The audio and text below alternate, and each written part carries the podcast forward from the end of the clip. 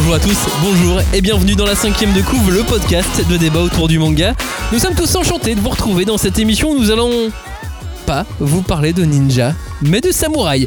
Plus précisément de Samouraï 8, la légende de Hachimaru, un manga signé par Akira Okubo et Masashi Kishimoto, l'auteur et créateur de Naruto. Oui, 4 ans et demi après la conclusion de Naruto, l'artiste a rompu le silence avec cette nouvelle série. C'est une...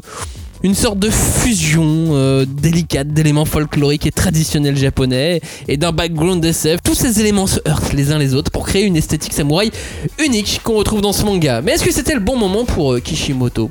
Comment on fait pour rebondir après un, un succès comme ça, après un succès comme Naruto? Bah, on prend une balle. Non, pardon. Désolé. On a Non, une alors, corde. En fait, pour moi, il y, a deux points de vue. Il y a le point de vue euh, du lecteur et le point de vue euh, de l'auteur. En, en tant que lecteur, forcément, on t'attend au tournant. Donc, euh, tu vas devoir rebondir sur un succès où le mec, il a quand même vendu 250 millions de, de mangas à travers le monde, dont 150 au Japon en l'espace de 15 ans. Donc, euh, forcément, euh, c'est le troisième manga vendu euh, au monde. Et euh, rebondir après ça, tu as une pression. Et comment tu peux faire bah, Soit faut que tu sois un méga original ou, ou pas. Mais après, du point de vue de, de l'auteur, c'est bah, j'ai rien à prouver, donc je m'en fous en fait. Je fais ce que je veux.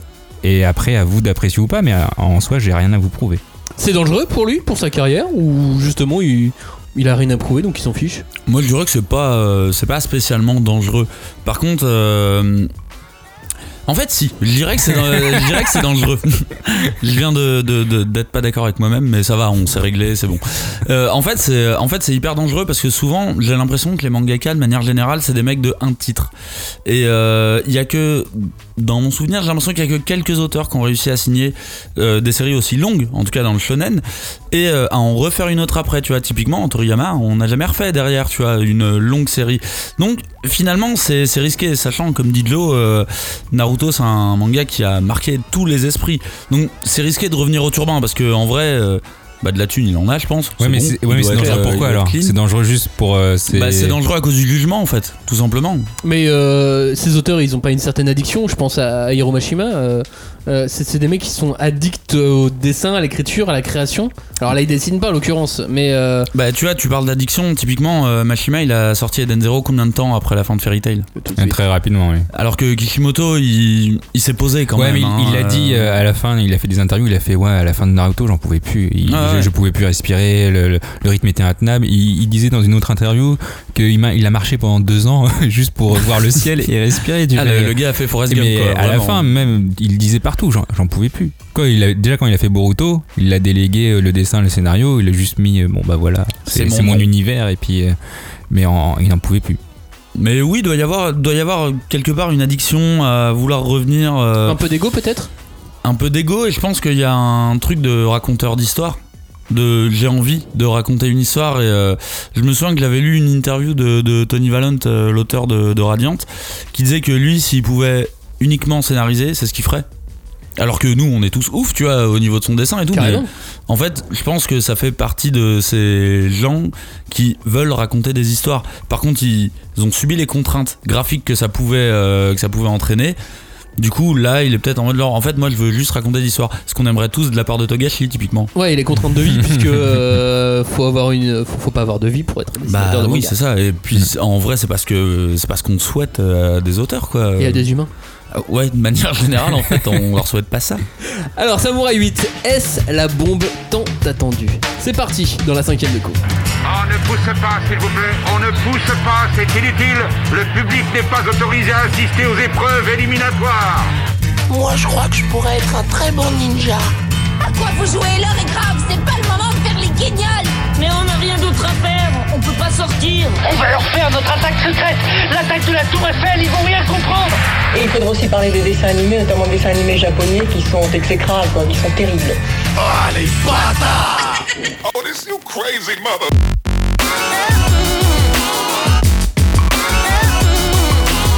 Bonjour à tous, bonjour et re-bienvenue dans cette cinquième de couvre, l'émission de débat autour du manga. Cette fois-ci, nous allons disséquer, dépecer, charcuter et aimer Samurai 8, la légende de Hachimaru. Pour ce faire, euh, je vais continuer cette émission en disant juste Samouraï 8. Parce que c'est chiant à dire la On met d'accord euh, maintenant Samouraï Ouais. 8 On va juste dire que Samouraï 8 maintenant. Ok. J'ai toujours dit 8. moi. Et donc, euh, laissez-moi vous présenter les deux membres de l'équipe qui ont été sélectionnés. J'ai d'abord un ninja fourbe et dangereux. Salut Cagnard. Ah, j'étais Oui. sûr, j'ai eu peur. Pendant un moment, je croyais que c'était moi, mais c'est Qui bon. d'autre Et j'ai un samouraï Raciste. honorable et droit. Salut Joe. Harakiri, power. C'est beaucoup. Aucun dit- rapport. si, c'est l'honneur, la Harakiri. C'est- Harakiri, c'est les samouraïs. C'est beaucoup Bah, quand je suis samouraï. Mais lui, il est samouraï. Honorable oui, pardon. droit. putain, mais merde. il suit Non, pas. bah- Vas-y, c'est bon. Bah, je suis encore sur le délire des ninjas, moi. Hashtag 5DC pour réagir à cette émission qui va être compliquée, vous l'avez déjà entendu. Euh, hashtag 5DC, le groupe de débat autour du manga euh, sur les réseaux sociaux, sur euh, YouTube, euh, sur Twitter, la 5ème de couvre.fr, c'est le site internet. On est sur Sens Critique, on est sur Instagram. Ça grimpe petit à petit. Là, on a dépassé les 2000, euh, Johnny. Ouais, et puis on a des commentaires, les gens ils sont trop contents de nous avoir découvert et tout. Merci à toi, Voilà. j'ai oublié ton pseudo. On n'a pas d'insultes, pas de. rien Non, aucun. Ouais. Moi, ça me- je me méfie. On Non, pas- mais Instagram, c'est très gentil, très poli. hein. C'est bienveilint, Instagram C'est Ah, très il y a bienveillant. pas que des cœurs, il n'y a pas C'est, de pouces euh, en bas. hein. C'est Twitter euh, qui, qui est beaucoup moins bienveillant. Bah, euh, ok, d'accord. Et alors qu'on a, on est, on- mais tous les gens sont aussi gentils avec nous sur Twitter. Bah, en fait. Les gens sont gentils avec nous un peu euh, partout, c'est vrai. C'est ce que je trouve un peu énervant. en fait, ça m'énerve de ne pas énerver les gens. C'est- Parce que je, je me donne quand même à ce niveau-là et je me donne et j'ai on pas de énerve retour. personne, ça me saoule un peu, oui. On va voir sur Samouraï 8. Alors, au programme donc de cette émission, nous allons parler de Samouraï 8 tout simplement. On va vous reposer le, contexte de cette sortie. On va vous dire ce qu'on n'a pas aimé dans ce manga, mais on va vous dire aussi ce qu'on a aimé et pourquoi on aurait des raisons d'y croire. Ou pas. Réponse dans moins d'une heure. Euh, avant de démarrer les débats, Johnny, est-ce que tu peux nous rappeler un peu le, le contexte de cette publication? Oui, alors posez-vous dans votre canapé. Naruto est fini, on est en février euh, 2015. Kishimoto a besoin de respirer, il marche dans la rue seul euh, sous le ciel. Pendant Il- deux ans. Pendant, alors je dis deux ans, mais en vrai, il y a, il y a eu un an sans nouvelles.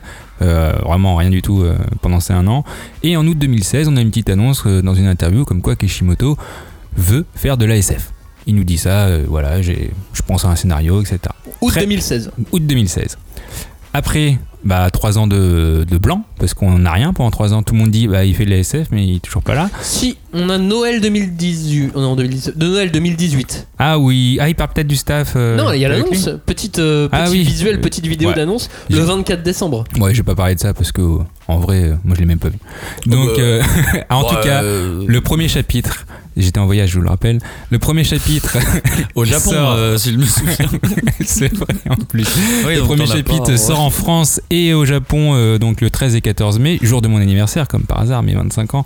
Donc premier chapitre de 72 pages, de 72 pages dans le Shonen Jump et en France euh, via Kana euh, sur leur site internet. Donc 5 ans, on va dire 4 ans et demi après, après la, public- la fin de Naruto sort Samurai 8 8 Hachimao. Mais Kishimoto ne fait pas tout, contrairement à Naruto. Alors là, c'est quand même une note importante, même si on le voit pas forcément dans la commercialisation marketing de Kana, mais Kishimoto est totalement, en théorie, dédié au scénario. C'est-à-dire qu'il ne dessine pas. Après, euh, il dessine pas, mais euh, les scénaristes euh, au Japon, si vous avez lu euh, Bakuman, ils font les némus. C'est une sorte de storyboard. Et puis après, bah, il y a le dessinateur qui ancre et qui dessine vraiment les, les vrais dessins. Euh, je rajouterais qu'en France, c'est une sortie très très très importante pour l'éditeur Kana. Euh, on est sur un lancement à, à hauteur, euh, à hauteur de Promise Neverland. Euh, Ok. Dans ces eaux-là, quoi. Mais ce qui est normal pour le troisième euh, auteur de manga au monde. hein. Ah non, ouais, mais ce qui est carrément. totalement normal. Hein. C'est Donc, la on- nouvelle série de Kishimoto. Voilà, on a un, un super coffret collector qui, euh, qui sort. On a euh, les deux premiers tomes du manga et on va avoir des pubs mais absolument partout. Oui, en- je pense. À Paris, en province, dans les cinémas, euh, dans, dans les Sur les internets. Enfin, normalement, vous allez entendre parler partout de, de, de Samurai. Bah, sur le bon coin, j'ai vu une. Non, je déconne. Dans ce podcast, vous allez avoir un message publicitaire au bout de 24 secondes. Johnny, est-ce que tu peux aussi nous présenter le dessinateur qui n'a Bah, aucun bah, lien de parenté avec l'auteur de Fire Force? Oui, parce que vous n'êtes pas sans savoir que l'auteur de Fire Force, Atsushi Okubo, bah c'est pas Akira Okubo, c'est pas son frère, mais ils ont un nom qui se ressemble. En tout cas, il est plus ou moins inconnu Akira Okubo, il est resté euh, dans l'ombre, mais en vrai c'est le septième assistant qui a été engagé euh, sur Naruto, et il travaille sur Naruto depuis euh, le tome 16, donc Kishimoto le connaît depuis, depuis un bon moment, depuis 2003. Attends, c'est symbolique, le septième et pas le huitième. Oui. C'est vrai, c'est le septième, mais peut-être que c'est le huitième. Ah oui, d'accord. Oui. Par rapport au Samouraï 8. Ouais, Ouais, ouais, mais comme euh, le huitième, c'est un peu Kishimoto, finalement, c'est un peu le huitième. Ah. Ah, et voilà. Mais en gros, euh, comment ça s'est passé à la fin de Naruto Il y a euh, Kishimoto euh, dit à moitié en rigolant à, à, à Okubo euh, que ce serait marrant de faire euh, un petit projet euh, tous les deux. Genre, haha, on rigole. Fait. Après, Boruto est sorti, et puis euh, donc euh, finalement, au bout de 2-3 ans, ils ont commencé à plancher sur le sujet. Mais euh, donc le, le rôle de Kubo, c'est censé être euh, seulement le dessin. Alors, j'ai eu une interview sur le, sur Jump Plus où il parle, euh, où l'éditeur donc de, de Samurai 8 parle de la collaboration entre Okubo et Kishimoto. Et c'est assez marrant parce que j'ai été assez surpris. Moi, je pensais à, bah, que Shi- Kishimoto Sensei, le, troisième auteur euh, du monde, ça serait plutôt, euh, bah voilà, euh, tu fais ce que je dis et puis euh, bah, tu, dessines. Mais selon l'éditeur, l'éditeur, c'est vraiment une collaboration, un partage d'idées. Genre, si euh, Okubo pense que le concept du cyborg est pas très bien, pourquoi pas le changer, en discuter avec Kishimoto et, selon lui toujours, a priori, il a son mot un petit peu à dire. Et moi, je pensais pas que c'était possible. Après, c'est peut-être ça aussi pour pas faire passer Kishimoto pour un connard, mais en tout cas, c'était assez marquant, moi, pour que je le note. Donc, euh, Bah, ça reste une interview euh, éditeur après, hein, Oui. donc euh, forcément il peut raconter, euh, il Et peut raconter promotionnel. ce qu'il veut et promotionnel en promotionnel. Et c'est pour ça que je dis apprendre avec des pincettes. Voilà. Mais moi, ça m'a quand même surpris de se dire, tiens, En tout cas pour moi, d'un point de vue feeling, au niveau du bouquin, je le ressens. après, il l'a je pas dit. ressens une collaboration. Mais il l'a pas dit, euh, par contre, euh, il participe au scénario. Non, il participe au, au concept, euh, peut-être à revoir, etc. Mais il a pas dit, je fais l'histoire avec Kishimoto. Non, non, non, c'est Kishimoto qui fait l'histoire. Et après, euh, ils en parlent, on va dire, sur les designs, sur. euh, ils- En tout cas, assez inconnu euh, au niveau dans le monde du manga, mais Kishimoto voulait absolument travailler avec lui parce qu'il est fan de son dessin et il trouve même une limite qui- qu'il le dépasse et qu'il veut faire connaître ce talent à tout le monde. On reparlera du, du dessin tout à l'heure. En attendant, heureusement ou malheureusement, lorsqu'on voit arriver Samurai 8, on est obligé de le comparer à Naruto. Surtout à nos âges, en fait, on n'a on pas le choix. On est, total, on est dans une obligation totale de le comparer à Naruto. Cagnard, toi, si tu reprends les toutes premières pages de Naruto et les toutes premières pages de Samurai 8, ça donne quoi? Bah, euh, ça donne que c'est pas la même chose. euh, c'est c'est pas la même chose. Ouais, ça, j'avoue, c'était à peu près évident. Mais euh, c'est moins bon. C'est moins bon, euh, enfin, d'un point de vue très personnel, hein, c'est- moins bon à l'ouverture en fait. euh. tu vois, en plus, c'est marrant parce que j'ai euh, abordé Samurai 8, Samurai 8, euh, à l'inverse de la manière dont j'ai abordé Naruto. C'est-à-dire que Naruto, je l'ai lu alors que je ne voulais pas le lire parce que c'était le manga de ninja dont tout le monde parlait. Je voulais pas le lire donc j'y allais avec les pires a priori. Et Hachimaru, bah, enfin Samurai 8, j'y suis allé avec les meilleures intentions. Mais n'empêche que le premier, les premières pages en tout cas ne donnent pas ce, elles ne donnent pas ce sentiment euh, d'énergie, de, légèreté, De la longueur, de, L'incompréhension. ouais. de l'incompréhension, ouais. du euh, un gros programme. J'ai senti un gros programme très chargé. Bah en fait, il faudrait comparer le premier chapitre de Naruto avec le premier tome de Samurai Voilà, 8 c'est parce que c'est c'est un, exactement ça. c'est un tome 1 d'introduction quoi. Ouais, c'est vraiment exactement ça là où euh, il y avait de la, de, la, de la simplicité parce qu'en même temps dans le, le- le- les toutes premières pages de Naruto en fait le, euh, le, le- le- le concept n'est pas forcément très bien expliqué on se concentre beaucoup sur Naruto là à l'inverse euh, On, on, se concentre explique sur le monde. beaucoup le concept beaucoup le monde euh, dès le début Bah, c'est ça, dans le début de Naruto, c'est très euh, Netketsu scolaire. Genre, il y a, y a un rival, il y a un méchant, on est dans une école, il y a un tournoi euh, limite qui arrive euh, très rapidement vu qu'ils ont un examen. Et là, on arrive sur les premières pages, on fait. Putain, mais c'est complexe, je comprends. Et j'ai relu dix fois, je pense, les, premières bulles parce que je comprenais pas ce qu'il disait. Et après, bon, au bout de 5 ou, 6 pages, on a une parade où tu fais Oh, oh, c'est marrant, c'est original, c'est drôle, on continue. Et là, on fait Ah, mais non, en fait, c'est une vraie intro. Ok, bon, bah non. Ouais c'est euh, c'est plus plus Mm. c'est plus plus plus Mais ce, ce début, ça me fait aussi me dire parce que entre temps, depuis Naruto, on a lu d'autres Neketsu, d'autres Ouais. mangas. On a lu, euh, on a lu Demon Slayer qui fait un, un- un énormissime carton en ce moment. Sûr. On, on- on a lu euh, My Hero Academia. On, on a lu, euh, on a déjà lu Jujutsu Kaisen qui, euh, qui, qui sort au mois de février. Bref, on en a lu d'autres et ça me fait me dire qu'on est face à un manga d'un d'un autre âge. Comme si c'était un Neketsu, mais même encore d'avant Naruto. Je Tu vois ce que je veux dire? Bah, je vois, mais euh, j'y crois parce que. Alors, je vais prendre l'exemple de Demon Slayer parce que c'est un manga que j'apprécie pas spécialement. Tu vois, euh, par contre, le tome 1, le début, il est limpide. J'ai pas eu euh, de questions à me poser, j'ai euh, j'ai avancé. Et là, c'est le problème. en fait, le truc, c'est que j'ai l'impression que dans les premières pages, on passe notre temps à trébucher à trébucher sur la compréhension de l'univers, sur ah, attends ça c'est quoi? Et lui il fait quoi? Et, là où c'est limpide, bah euh, Samurai 8 ne l'est pas. Donc C'est quoi? je- tu vois le, le pre- les premières pages de My Hero Academia, elles sont limpides. Ouais. T'avances tout simplement. Là c'est pas le cas en fait. Euh, Bah, ouais, mais là, c'est du coup, c'est à cause du. On va en parler dans une autre partie, mais c'est le l'ASF qui pose problème là. Pour, enfin, pour moi, c'est ce qui fait que c'est complexe et qu'il essaie d'expliquer plein de trucs et que t'es perdu et tu fais. Non, parce que euh, c'est pas la SF pas qui l'oblige à lui euh, dire bah, que ça peut être de la fantasy, parce qu'au final, enfin là, du, du fantastique, parce qu'au final, avoir euh, une clé qui est dans chaque ninja et la boîte et machin, euh, Ouais, mais t'as l'impression que parce que c'est de la SF, il se sent obligé d'expliquer des choses, alors que pour moi, quand, quand on rentre dans un récit de SF, que ce soit en BD, une série, etc., en fait, on te met dans un univers, et puis après, c'est à toi de te débrouiller avec les petits indices de l'auteur pour. euh, ouais, mais découvrir. ju- justement, la base, c'est expliquer l'univers, le monde. Là, on t'explique tout de suite. Ouais. Euh, le concept de, de samouraï dans ce monde et non pas ce qu'est ce monde. Est-ce Ouais. que c'est une dystopie? Est-ce que Est-ce c'est un qu'on est monde sur Terre? Est-ce qu'on est sur une autre Voilà. planète? On- Bah, les premières pages, ils te parlent de l'univers. hein. On parle de l'univers. Bah, on parle de l'univers euh, très vague. On te parle d'un dieu, Fudomiyo, euh, qui a une boîte de Pandore, qui a sept clés. Il faut euh, retrouver les sept clés. De toute façon, s'il faut, on peut juste le comparer avec d'autres shonen de SF. Bah, ou même, non, mais re- recompare-le à Na- Naruto, le, tu vois, le, le concept de base, quoi. Après, effectivement, peut-être que le concept de base de Naruto, il est euh, beaucoup plus simple. Le truc, c'est plutôt que dans Naruto, euh, on, on t'introduit le concept de manière très légère au début, dans le, dans le premier chapitre, vraiment. On dit c'est un monde de ninja, voilà, et on se concentre tout de suite sur euh, le, le- le personnage de Naruto. Quand t'as fini le premier chapitre, après il commence à préciser vraiment cet univers et compagnie. Là, c'est exactement l'inverse en fait. Euh, il arrive, il te donne une série d'informations sur l'univers, alors que t'as même pas fait connaissance avec le personnage principal encore. Du coup, quand le personnage principal arrive, t'es un peu genre attends, je suis même pas sûr d'avoir vraiment compris dans quel monde on était. Alors, euh, je vais un peu avoir du mal à accrocher avec euh, avec ce perso et il y a, il y a vraiment un côté euh, il y a vraiment un côté mal géré. Après, forcément, le perso de l'univers de Naruto était plus facilement euh, appréhendable, on va dire. Appréhendable, ouais. Et surtout dit, pour un concept C'est un univers de ninja, tu vois. Voilà. Là, c'est un univers, le, Là, c'est une contrairement à, voilà, le- contrairement à un univers de science-fiction où en fait c'est toi qui crée ton univers avec tes règles.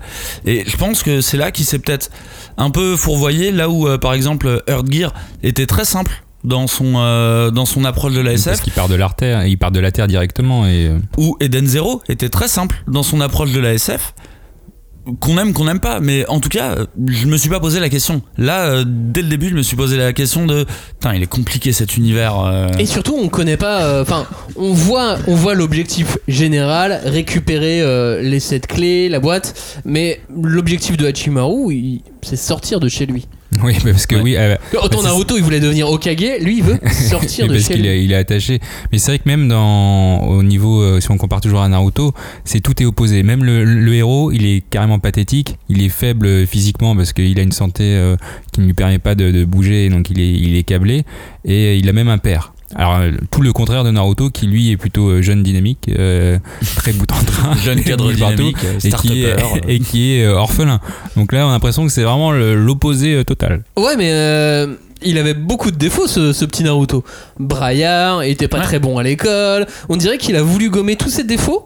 Tu sais, les défauts de Naruto. On dirait qu'il a voulu les, les gommer euh, en faisant euh, en faisant Hachimaru. Ah non, il, il en parlait dans. Alors, c'est pas l'interview du Jump Plus, celle-ci, c'était une interview d'un autre magazine japonais où, en gros, quand il paraît que Kishimoto, non, non c'est lui qui le dit, mais quand il était jeune, il était de constitution faible et assez mince. Et du coup, il a voulu justement euh, montrer euh, aux enfants euh, que.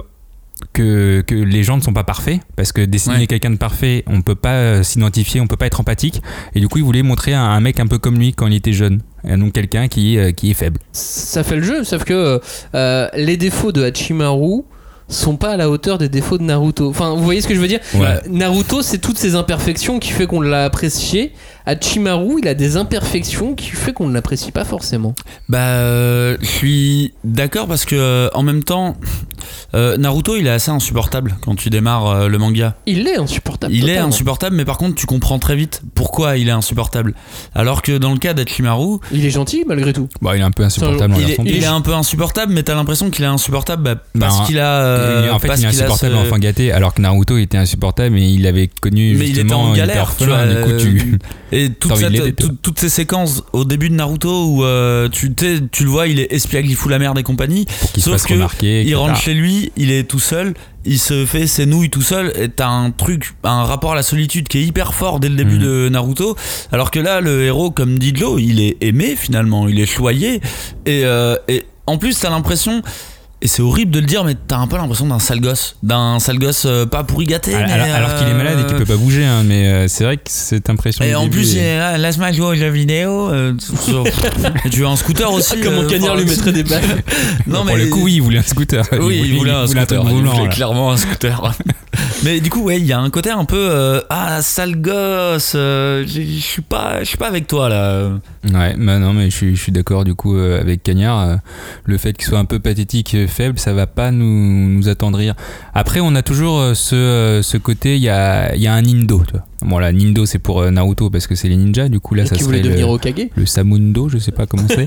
mais là, du coup, euh, j'aurais dû chercher parce que je sais qu'il existe le mot, mais voilà. Ouais, c'est sa voix Et là, j'ai repris euh, la citation parce que donc il le dit euh, clairement au tome 1, c'est je vais déployer mes talents en parcourant cette galaxie, tel Fudomio, l'étoile filante, ce sera moi la prochaine étoile filante. Donc voilà, c'est euh, bah, ça Mais sera pas même- moi le prochain Okage, ce sera moi la prochaine étoile Mais filante. même ça, on comprend même pas ce que ça veut dire, tu vois. Ça sera quoi l'étoile filante? Mais quoi? Autant C'est- c'est Okage, un c'était- samouraï, euh, qui Okage, c'est clair, tu vois. Tu, tu, tu vas être le président, quoi. Ouais. Mais là, tu veux être la prochaine étoile filante. Tu, tu veux te barrer tu, je, je comprends pas, tu vois.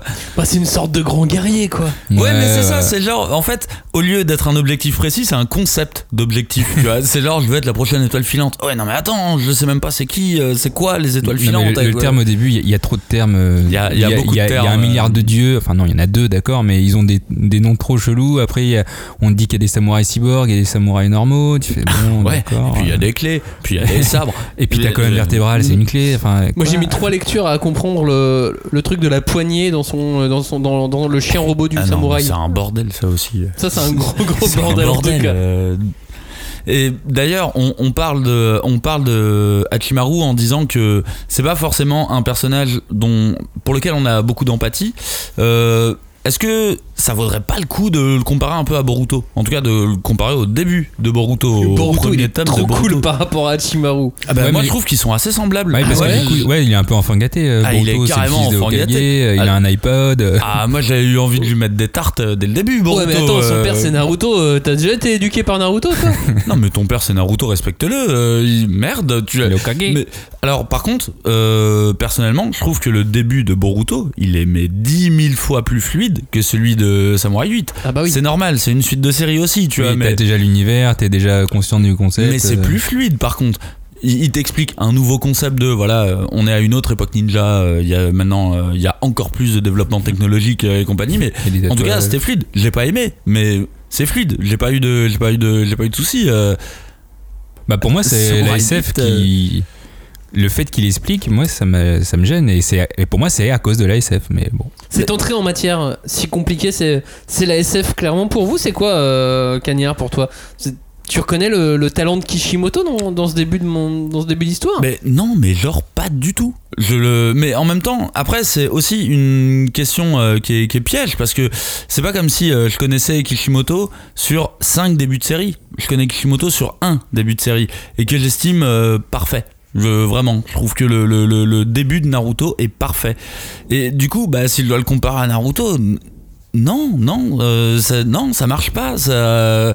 Et pourtant, j'y vais vraiment avec les meilleures intentions du monde. hein. J'y vais en me disant, ouais, allez, c'est pas grave. Tu sais quoi, je comprends pas très bien les concepts, mais vas-y, j'avance. euh, je te fais confiance. Et plus j'avance, et plus mon taux de confiance est, euh, ouais.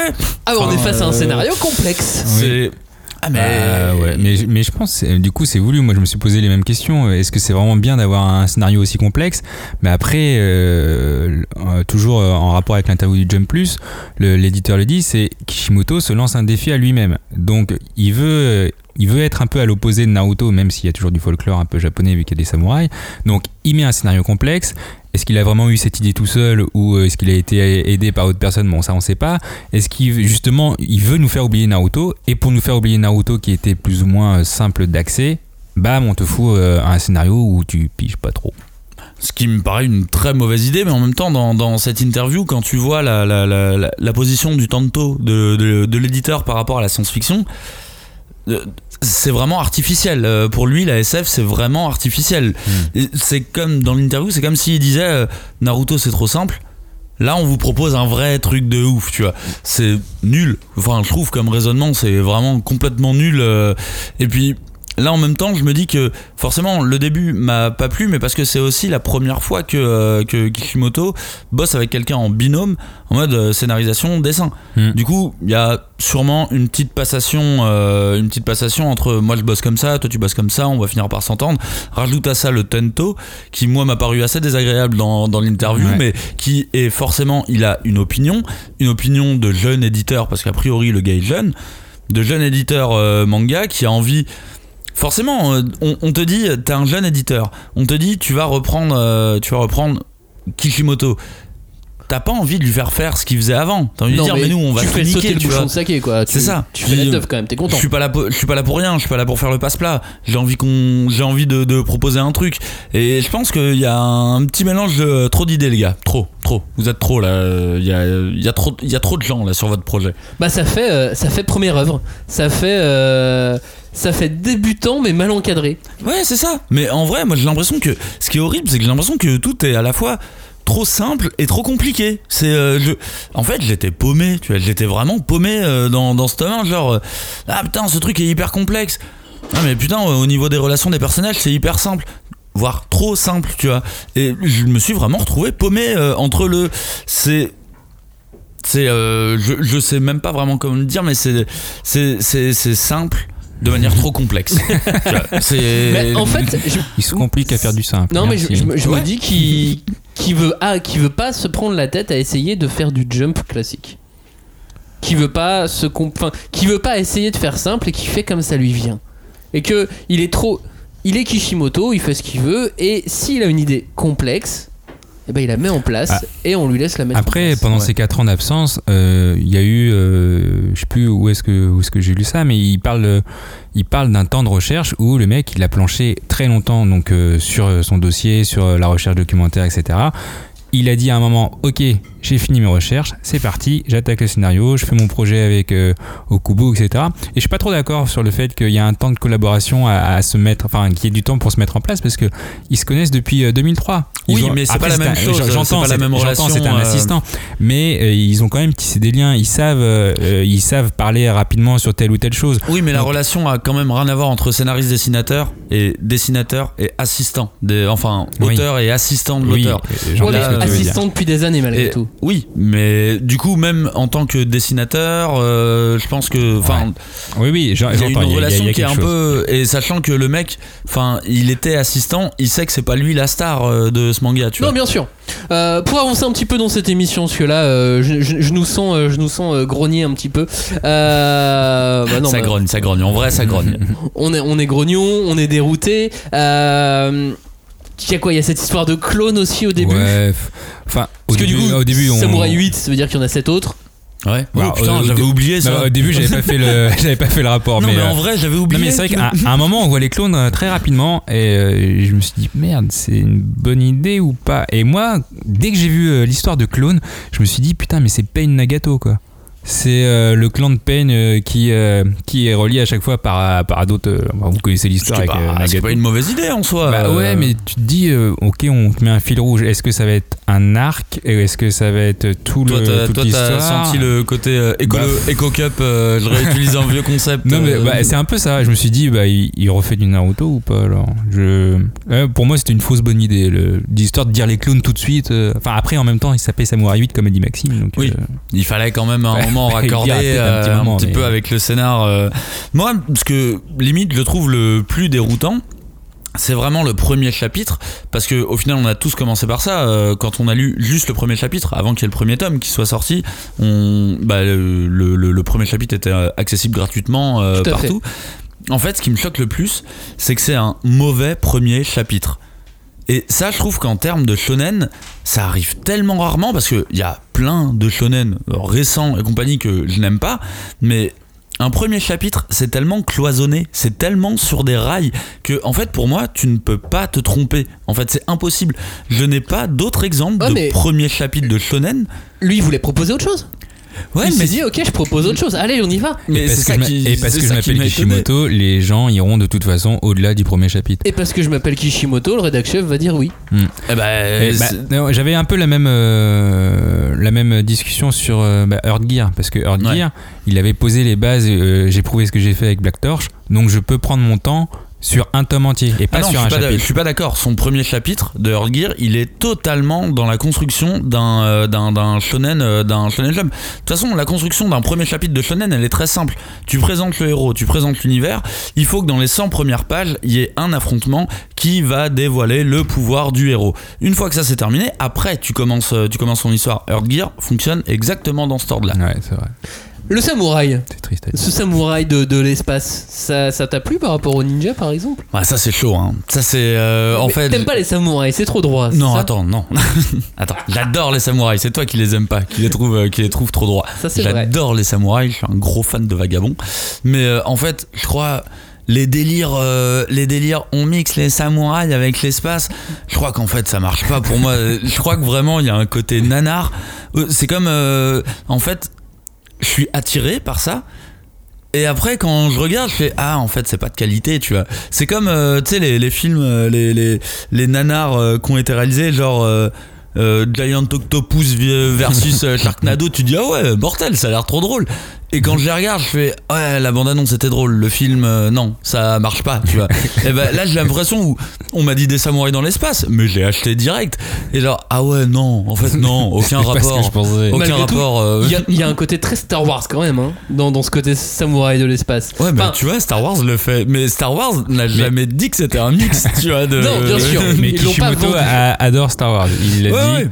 Ce qui est bizarre, vu que c'est le film adoré, c'est Little Miss Sunshine et puis. euh, Et en et même puis temps, Star. Wars est beaucoup inspiré par Kurosawa aussi, Oui. donc euh, y, y y, il y a une connivence. Hein. Mais je crois que les trucs trop, euh, trop frontaux comme ça, genre, va y avoir des ninjas, mais pendant la Seconde Guerre mondiale. Ça me vend du rêve, mais en fait, euh, ça marche pas Bah, trop. Alors il y en a dans. Noin, hein, on en parlait dans la précédente émission. Mais Elle, merde. elle est, elle est furtive, asiatique, elle a un katana. Bah pour moi, ninja, samouraï, c'est c'est un peu le même combat. On a l'impression que il, il va repomper ce qu'il a fait avec les ninjas, mais euh, pour, pour les samouraïs. Après, c'est compliqué parce que j'ai j'ai écouté votre émission là, sur les, la fascination euh, des ninjas C'est gentil. et, euh, et c'était très bien, merci de pas m'avoir invité. Et du coup, euh, le, problème avec les samouraïs, c'est comme vous l'avez dit. Le mec était à New York. le, mec, le mec est- le mec est vexé, hein. Le mec Non, est mais vexé. Comme vous l'avez dit, c'est vrai que quand Naruto est apparu, les ninjas c'était pas méconnu, mais c'était pas, il y avait pas de de, de méga hit avec des ninjas. Alors si, les Tortues Ninja.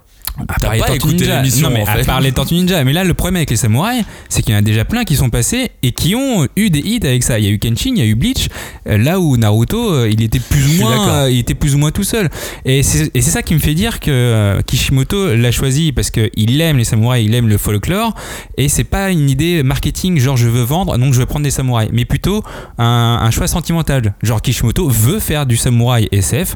Et c'est ça qui me laisse un petit espoir. C'est que c'est, c'est, il fait pas ça pour de la thune, il veut vraiment euh, présenter un Ouais. truc euh, qui lui tient à cœur. Moi, je suis en partie d'accord avec toi parce que, effectivement, pour moi, Bleach a été la meilleure manière de moderniser le samouraï. Là, il a modernisé de trop, tu vois, de, de beaucoup trop. Samurai euh. Non mais je pense que là il y a, il y a une signification derrière, ça veut peut-être dire un petit peu plus de choses qu'on, qu'il n'y paraît. Il y a une volonté de rester sur donc, le traditionnel, sur le folklorique japonais. Ouais. Samouraï, ok. Euh, on reste avec un combattant, mais on passe d'un guerrier caché à un guerrier officiel.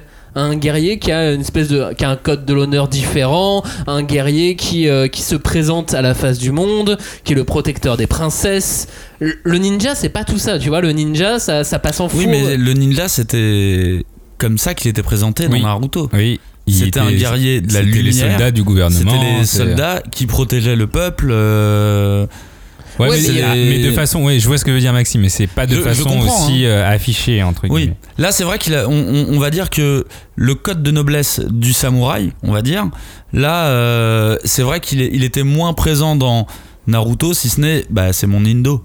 Hmm. Ouais.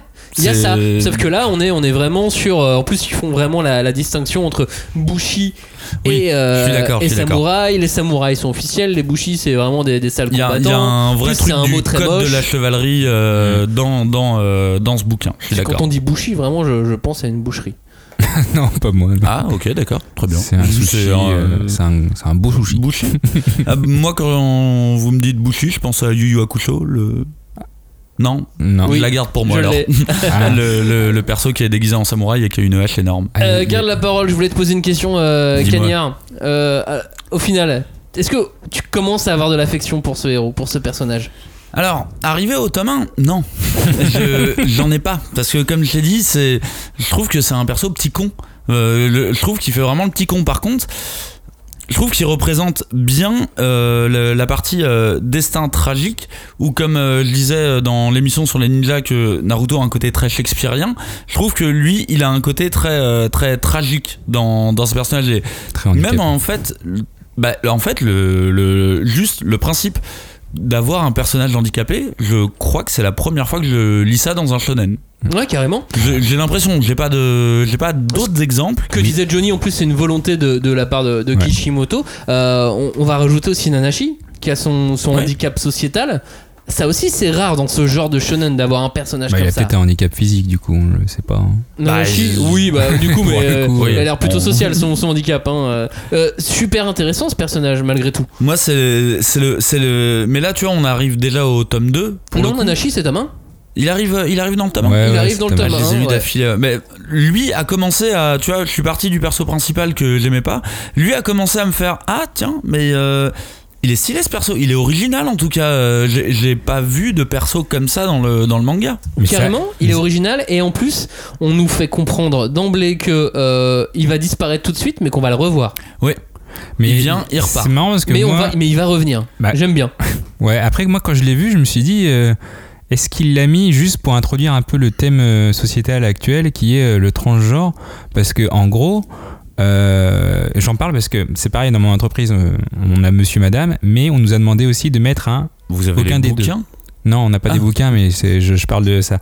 Et c'est clairement ça un peu dans le manga. On dit pas si c'est une femme, on dit pas si c'est un garçon. Et lui-même ne veut pas le, vraiment le dire. Mhm. Et est-ce qu'il a voulu introduire cette petite Ah, c'est euh, idée sociétale dans son manga pour dire voilà on est un peu moderne il y a des Ouais. questions où fran- franchement il faut se poser aujourd'hui euh, est-ce que le, le genre euh, ça a vraiment une importance? J'ai l'impression qu'il l'a aussi, C'est possible, il l'a hein. aussi fait pour C'est ça possible. Après, j'ai pas l'impression par contre que ça soit fait au forceps. non, non. Après, après c'est vrai que quand, quand on a parlé d'handicapé, depuis que j'ai vu le, la, l'expo Jodorowsky, je me dis, est-ce que Jodorowsky a pu faire un shonen euh, avec, euh, avec, Avec Kishimoto. Ça aurait été marrant. Ça aurait Ça aurait été été marrant et compliqué sûrement entre les relations. euh. Euh, Est-ce que tu nous as parlé de, de Hachimaru, euh, Johnny? Est-ce que tu as donné Non, ton mais avis? euh, en fait, j'en, ai un peu parlé tout à l'heure. C'est que euh, moi, pff, je trouve qu'il est vraiment à l'opposé de Naruto. C'est-à-dire que Naruto, il était vraiment euh, bout en train, euh, partout, il sautait partout. Et là, il veut vraiment être opposé. Donc, on met, euh, on met comme dit Cagnard, quelqu'un qui est, qui est faible physiquement. Et il est pas marrant, quoi. Il a l'air chiant, surtout. Et euh, il commence à être marrant quand justement il est plus handicapé, bizarrement. Ouais, bah, non, mais, non, mais C'est je suis un désolé. vrai mais message de Kishimoto, C'est un, euh. un peu chelou. Malgré tout, tu Ouais. vois qu'il garde sa béquille hein, et que ça, Ouais, c'est grâce sa à sa béquille qui, euh, qui va s'en sortir. Et je pense Oui. qu'elle va revêter plus d'importance qu'on l'imagine Ouais. aussi, cette béquille. La, la symbolique reste là en tout cas. Ouais, que tout à fait. c'est effectivement il a un pouvoir maintenant et compagnie, mais en tout cas il a tout, il a toujours cet attachement, on va dire cet attachement physique à son à son handicap. Cette émission s'appelle Samouraï 8, la bombe tant attendue, point d'interrogation. Mais en fait, à quoi on s'attend? À quoi vous vous attendez? Mais en fait c'était ça le bleu. Et ça j'ai pu le capter que après avoir lu les, les deux tomes, c'est que au final c'était ça le plus admettre, c'était le, le plus dur à admettre, c'était mais en fait comment t'es censé appréhender ce genre de ce genre de récit, je veux dire? Objectivement, vraiment, on a tous essayé de partir sur euh, ce principe de voyons cette œuvre comme la nouvelle œuvre de Voilà, Kishimoto. Partons de zéro. Mais en fait, c'est impossible. C'est impossible, je veux dire, rien que de par la place de Naruto, comme, la, comme a dit Lonnie au niveau des exemplaires, en fait, euh, a priori, à partir du moment où tu as commencé à lire du manga au niveau des années 2000, Naruto a forcément eu un impact sur toi. Évidemment. Donc, à un moment, il n'y a aucune objectivité. Et il y a surtout, et c'est ça le plus compliqué, c'est il y a forcément un élément de comparaison. Et en fait, il y a aucun moyen de. Je peux pas dire ce que j'attendais. J'attendais à un truc que j'adore. Voilà. J'attendais un truc que j'allais adorer dès le début. c'est. Et c'est pas arrivé. Ouais. Johnny Non mais moi je moi quand on m'a dit SF, j'adore la SF. C'est faux. Et euh, si si, j'adore. On The Expanse peut-être pas mais euh, Ah non, c'est de la merde. Lost The in Space, euh. tu vois, c'était marrant, c'était pour Ah les non, gamins, c'était de mais la c'était merde marrant. Bon bref, laisse-moi avec mes SF. Et moi je trouve que- et Trek moi un du coup, moi c'est surtout là-dessus que je l'attendais et pour moi ce qui fait pour l'instant, je c'est mon avis, c'est mon avis à moi mais euh, c'est de la fausse SF. Il n'y a pas de vrai et de fausse SF. Mais moi, je vais l'appeler comme ça. C'est de la fausse SF où l'SF, là- la science-fiction, n'est là que vraiment que pour le décor. Et c'est pas une partie intégrante de l'histoire pour l'instant. Il y a, il y, a, y a, après, je suis, je suis méchant en disant ça parce qu'en vrai, il y a des grosses parties, il y a des samouraïs cyborgs, il y a, il y a, il y a des Mais clés, regarde, etc. qu'en le disant, il y a Ou, des samouraïs ou- cyborgs. Ou, en- en vrai, euh, c'est de la SF, hein, faut, faut, faut pas non plus euh, Non, être con c'est de pour, la pour- SF, pour le voir. Mais pour moi, c'est- pas de la bonne. En tout cas, c'est pas celle que j'attendais. Moi, t'as l'impression que c'est euh, science-fiction, on est dans l'espace et puis basta quoi. Moi, je m'attendais à un truc plus simple, Ouais. plus limpide. Je m'attendais euh, à ce que, à ce que ça soit d'une efficacité, mais mortelle. Ouais. Bah, l'efficacité de Kishimoto, quoi. Bien sûr. Euh, j'ai lu. J'ai lu trois fois déjà euh, Samurai 8 pour, pour différentes raisons. Euh, je l'ai lu trois fois Tu vas beaucoup aux toilettes vide. Ça va, hein, tu peux le dire. et à la troisième, le tome 1 m'a enfin paru limpide. ouais, bah ouais, tu m'étonnes. J'ai enfin tout compris et euh, parce que j'ai mis du temps. Euh, mais j'ai enfin tout compris après après la troisième lecture malgré tout. C'est fort. Enfin je, je- voilà et, et maintenant maintenant que j'en suis à ces trois lectures des deux premiers tomes, je me dis qu'il y a des idées qui peuvent être mais énormes. Au début j'avais trouvé qu'il y avait des bonnes idées, mais là je trouve que certaines sont vraiment excellentes et, euh, ça me donne envie d'y croire quand même malgré tout. Bah écoute, c'est euh, exactement en fait euh, c'est exactement la différence je trouve entre le tome 1 et le tome 2. Je trouve que le tome 1, il est plein de désespoir, d'attente ou d'attente déçue, on va dire.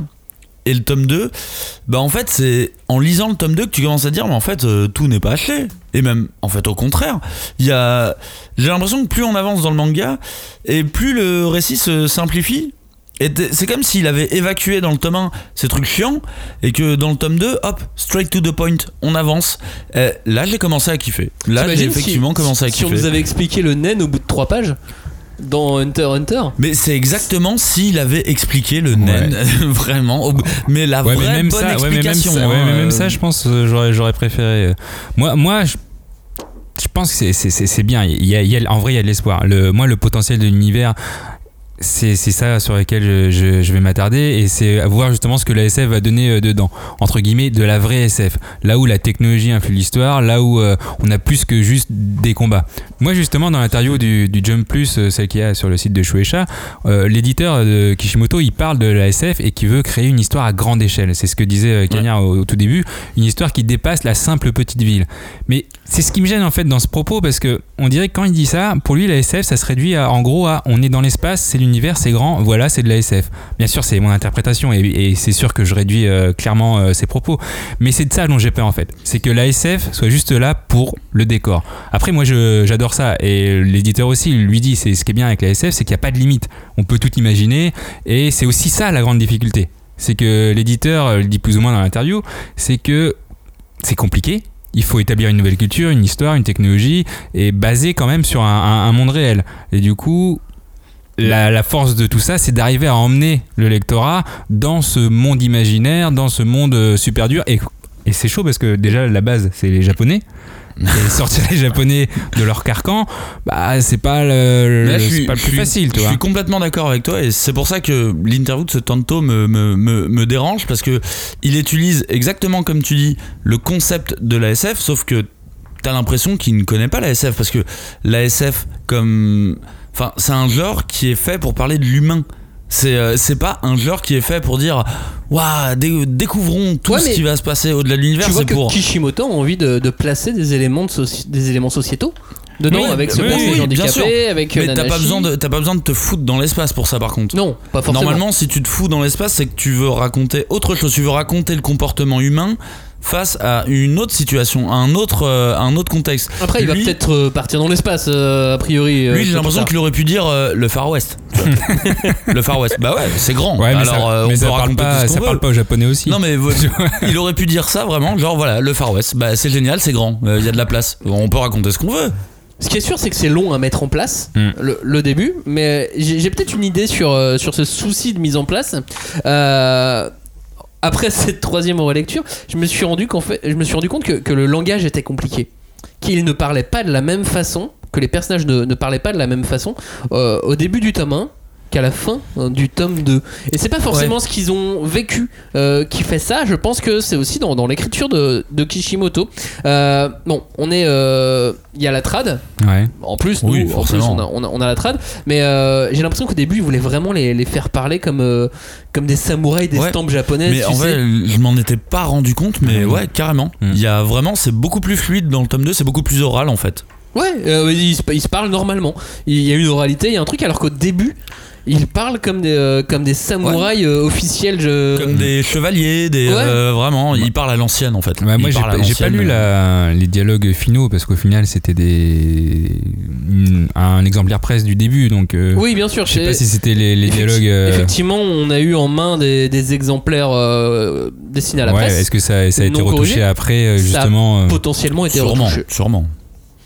Il aurait fallu voir au niveau japonais. Il y a un autre truc avec ce manga, c'est que ça marche pas trop dans le jump pour l'instant. Euh, bah ça, euh, Ça bah, aussi, Ah, le public japonais. euh, Ça oscille entre la 8ème et la 10ème place, quoi. ouais, c'est ouf. Des classements en du fait, jump. c'est ouf. Non, mais oui, c'est ouf parce que c'est Kishimoto, mais non, en fait, c'est pas fou. euh, là, euh, c'est- c'est c'est pas fou. euh, on- on aime bien, mais t'imagines du coup déjà de base le nombre de places qu'il a perdu au démarrage avant que nous, nous, on a commencé à kiffer au tome 2. Eh ben, mine de rien, il a eu le temps de perdre de la place euh, pour revenir derrière ça. Mais euh, ça, ça doit être hyper dur hein, pour Kishimoto. euh, Ouais, peut-être qu'il en a rien à foutre. hein. oui, en vrai, peut-être qu'il en a. Mais je me dis, comme auteur, ou. Allez, mettons qu'il a pris le melon, tu vois. Il a pris le melon et il se dit. euh, voilà, moi j'en ai rien à foutre, je vais pas faire comme les autres, je vais faire différemment. Et de toute façon, les gens vont forcément kiffer ce que je fais. Ah bah, paye ta. Paye ta réaction du public, quoi. bah voilà. T'étais à quelle place à l'époque de Naruto dans le Jump? Et dans les ventes, il y a un autre souci, puisque ça, c'est les, les notations des lecteurs du Jump. Euh, mais dans les ventes, c'est euh, les- la première semaine. Ça, euh, Ouais. Johnny, que je, que, que je t'ai dit Ouais, tu avant de dit, commencer ouais, l'émission. ouais, première semaine. Euh, 20 000 exemplaires. 20 000 sur une population de 120 millions, c'est. Ah, c'est. euh, Ah, c'est compliqué. c'est c'est pas facile. C'est hein. des premiers jours très, très, euh, très, très compliqués. C'est pour ça que pour moi, je, je- je le relie à, à la population japonaise où, où clairement la SF c'est pas c'est pas trop leur dada, alors que toi nous on, on baigne un peu dedans quand même plus que, que les japonais je trouve avec la franco-belge, on, on était quand même pas mal euh, éduqués entre guillemets là-dessus. Et les japonais, eux, ce qu'ils aiment, c'est euh, c'est le nationalisme, c'est leur folklore euh, plus ou moins Oh là, oh là, tu t'enflammes là. Et je vais, je vais peut-être un peu loin et je je- j'exagère bien sûr à- à un peu, mais pff, voilà. Effectivement, je pense qu'ils ont. Je pense que typiquement, ils ont plus d'attrait au fantastique. Non, mais les méga hits japonais, les méga hits de manga japonais, c'est pas de la SF. Il y a Akira et euh, bien sûr, Gun, bien euh, sûr, et Gun. Qui passe comme ça, hein, vite Mais, fait, euh. mais les trois premiers mangas euh, au monde, c'est pas, c'est pas de la SF.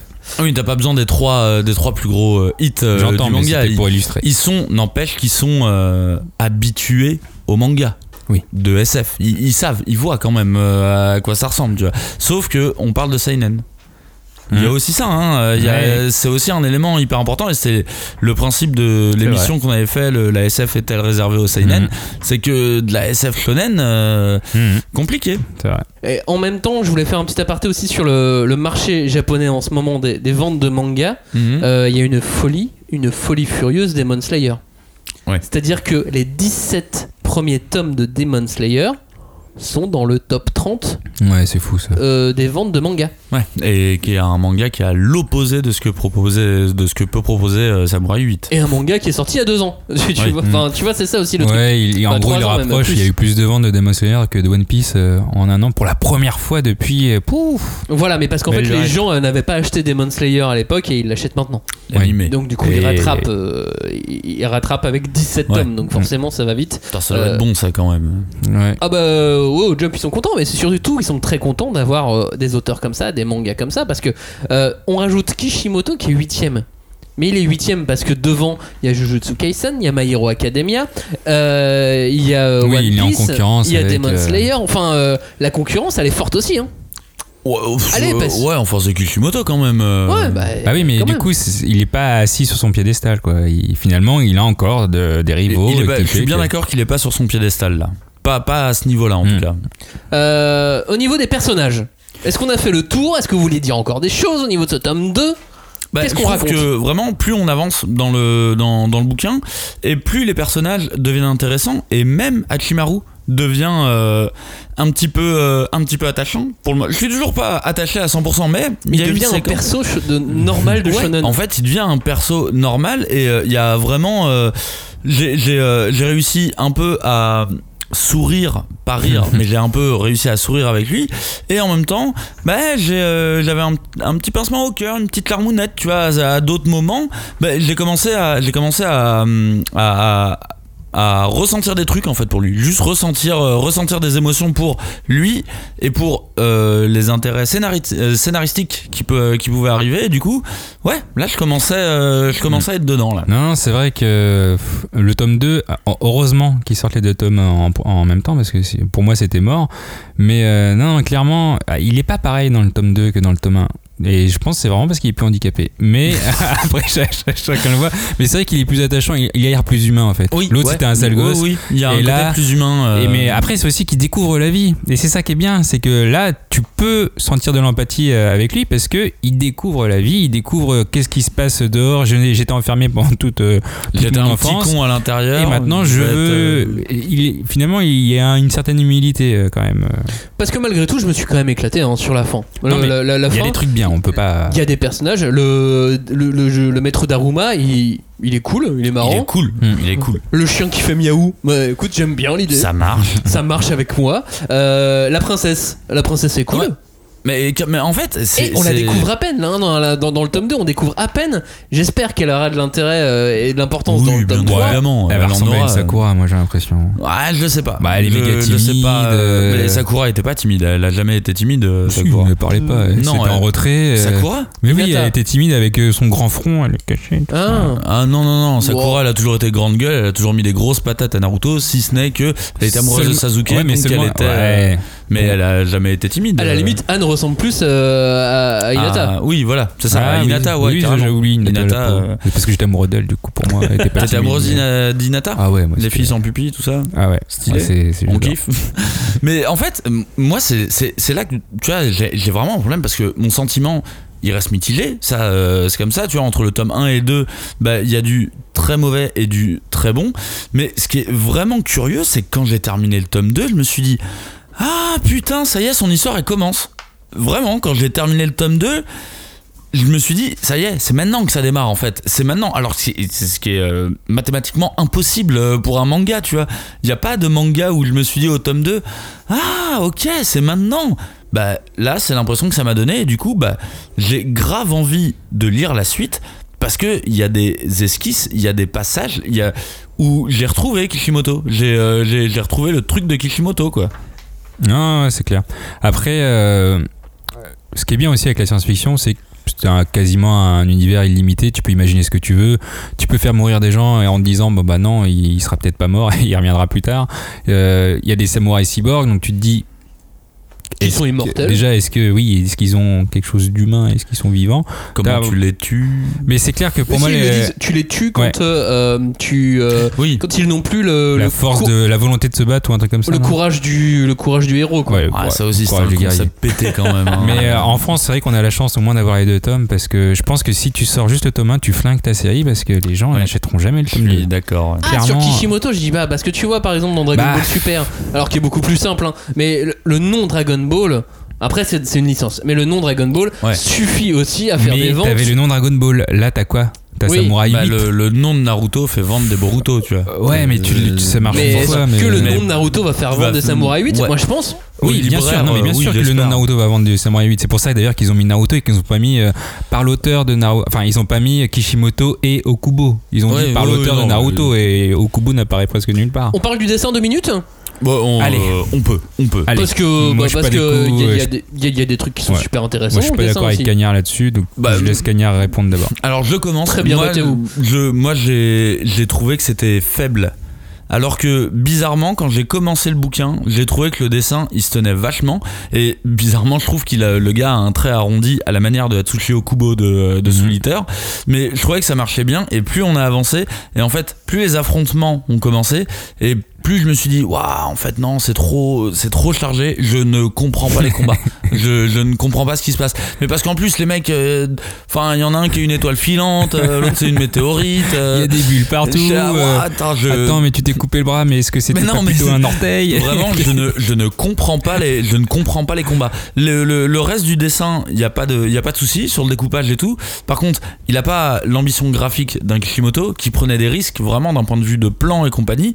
Il fait un travail correct, mais par contre, au niveau des, des, des bastons, je, je Ah, ne comprends pas. Attention, les cadrages, euh, c'est Kishimoto qui. Oui, euh, c'est lui qui les fait, euh, celui qui fait C'est lui qui storyboard. hein. hein. Ouais, je pense qu'il a dû se dire, il est pas au niveau le poteau là. On Mais va non, pas lui justement, donner des trucs trop compliqués. Justement, il à a dit qu'il voulait euh. montrer son talent et. Déjà, et regardez. le faire. Il y a un élément du dessin de Kishimoto qui est primordial, qui revient de le, du tome 1 de Naruto jusqu'au dernier, c'est l'angle du fisheye. J'étais sûr que Il y en a pas.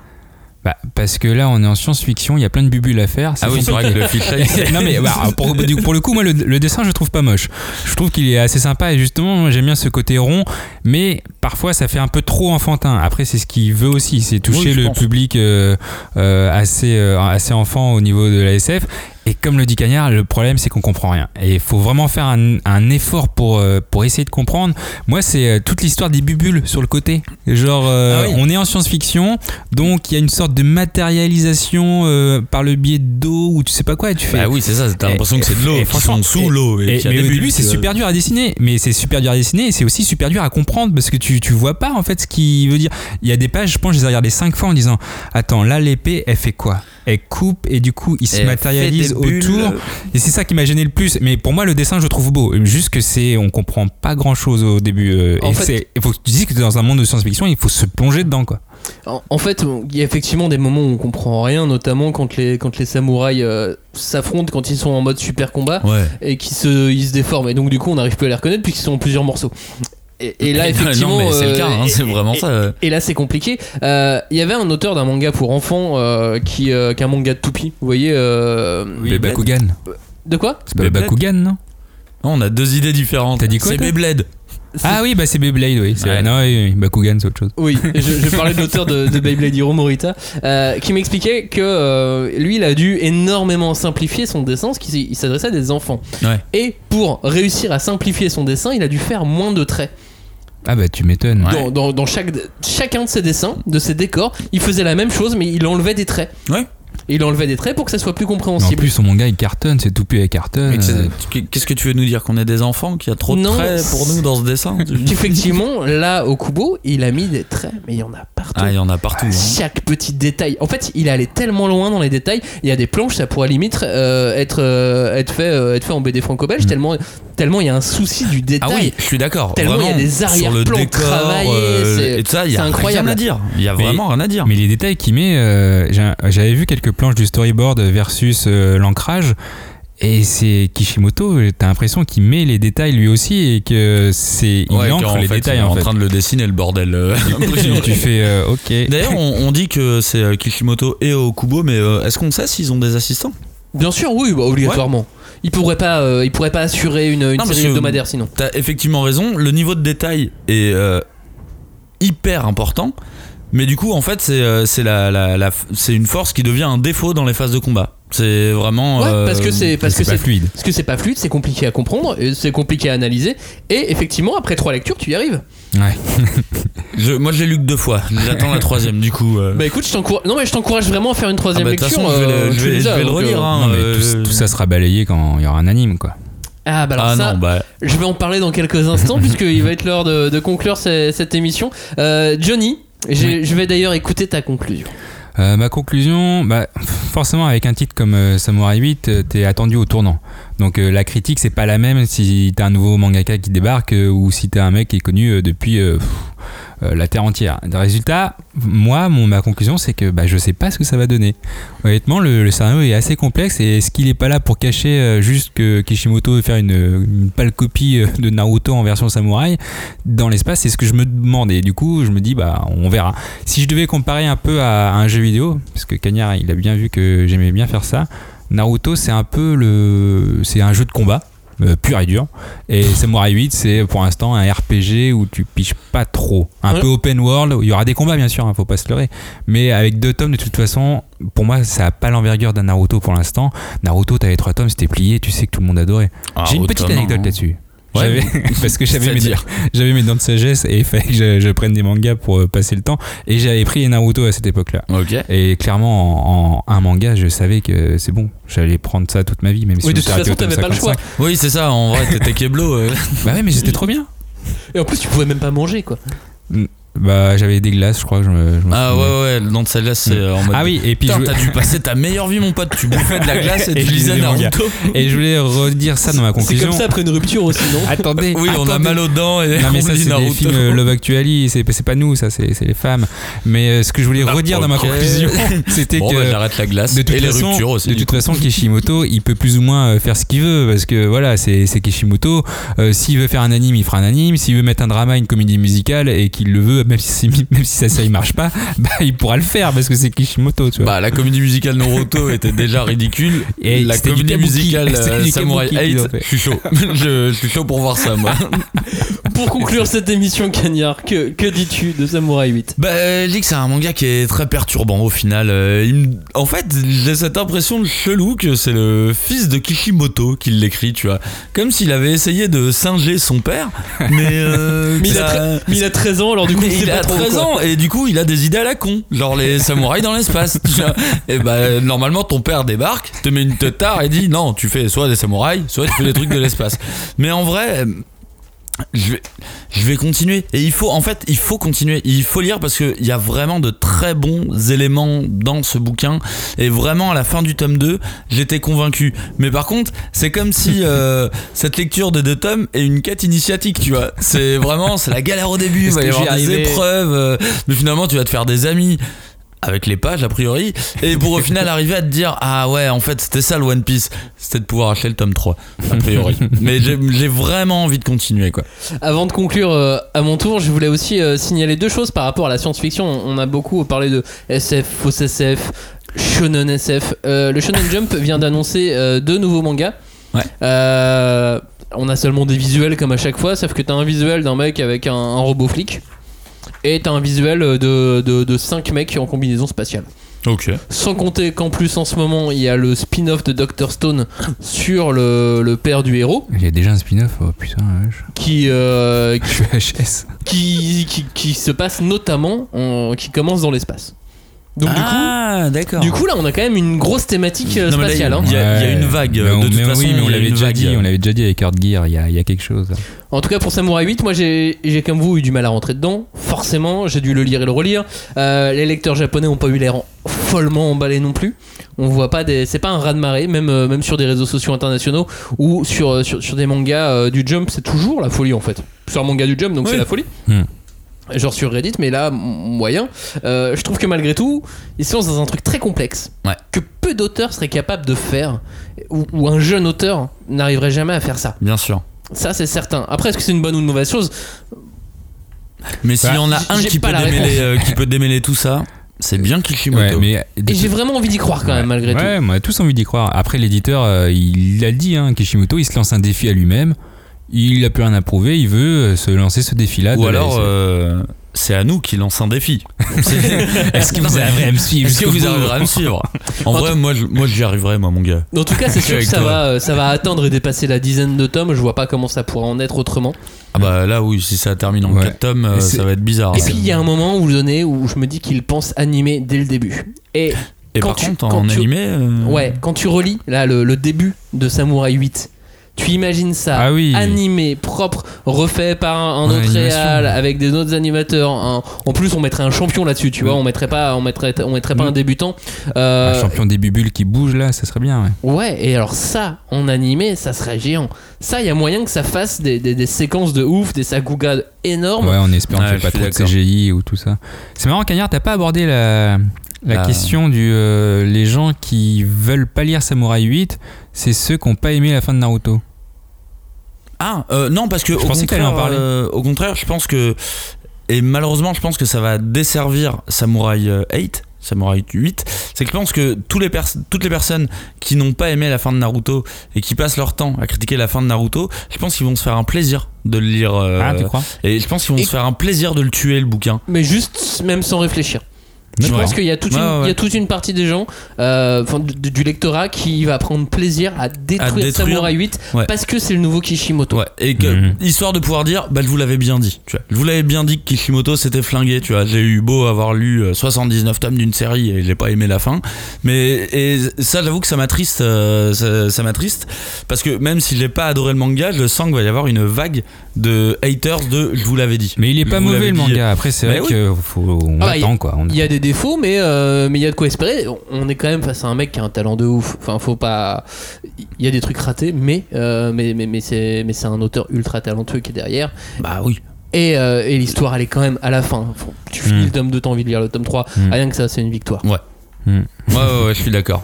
Ouais, j'adore les victoires. Samurai 8, euh, la légende de Hachimaru, c'est aux éditions Kana. Et il y a une version collector avec les deux tomes, avec euh, tout un tas de dessins préparatoires. Euh, Ça a l'air très joli. Ouais, écoute, je l'ai pas encore euh, parce qu'elle est pas sortie, mais je vais l'acheter parce que euh, parce que je collectionne les Bah trucs. oui. Ouais, t'as, Euh, la- t'as la collectionnite. toi. Mais- Voilà. euh, Qu'est-ce que je voulais dire d'autre? On a parlé d'une interview à plusieurs reprises. C'est une interview qui est en anglais sur le site Manga Plus by Shueisha. Euh, on va essayer de traduire quelques petits passages. Euh, voilà, on on n'a pas Ouais, le droit de tout- comme ça. on n'a pas le droit de on tout est traduire, mais on essayera de, de mettre quelques petits passages de, de l'interview euh, sur le, le blog de la cinquième de couve. Et puis on vous dit merci. Hashtag Ouais. 5DC, le groupe de débat Ah, autour du Et manga. moi, j'aimerais finir parce que j'ai fait Oui. assez triste sur les dernières émissions. Max n'a pas fini sur citation. Et, et là, je vais essayer de une remplacer. Et là, j'ai une citation de Terry, une, de Terry Pratchett qui nous dit La science-fiction, c'est comme la fantasy, mais avec des boulons. Allez, salut. À bientôt. Ciao. Nul. Salut. Salut.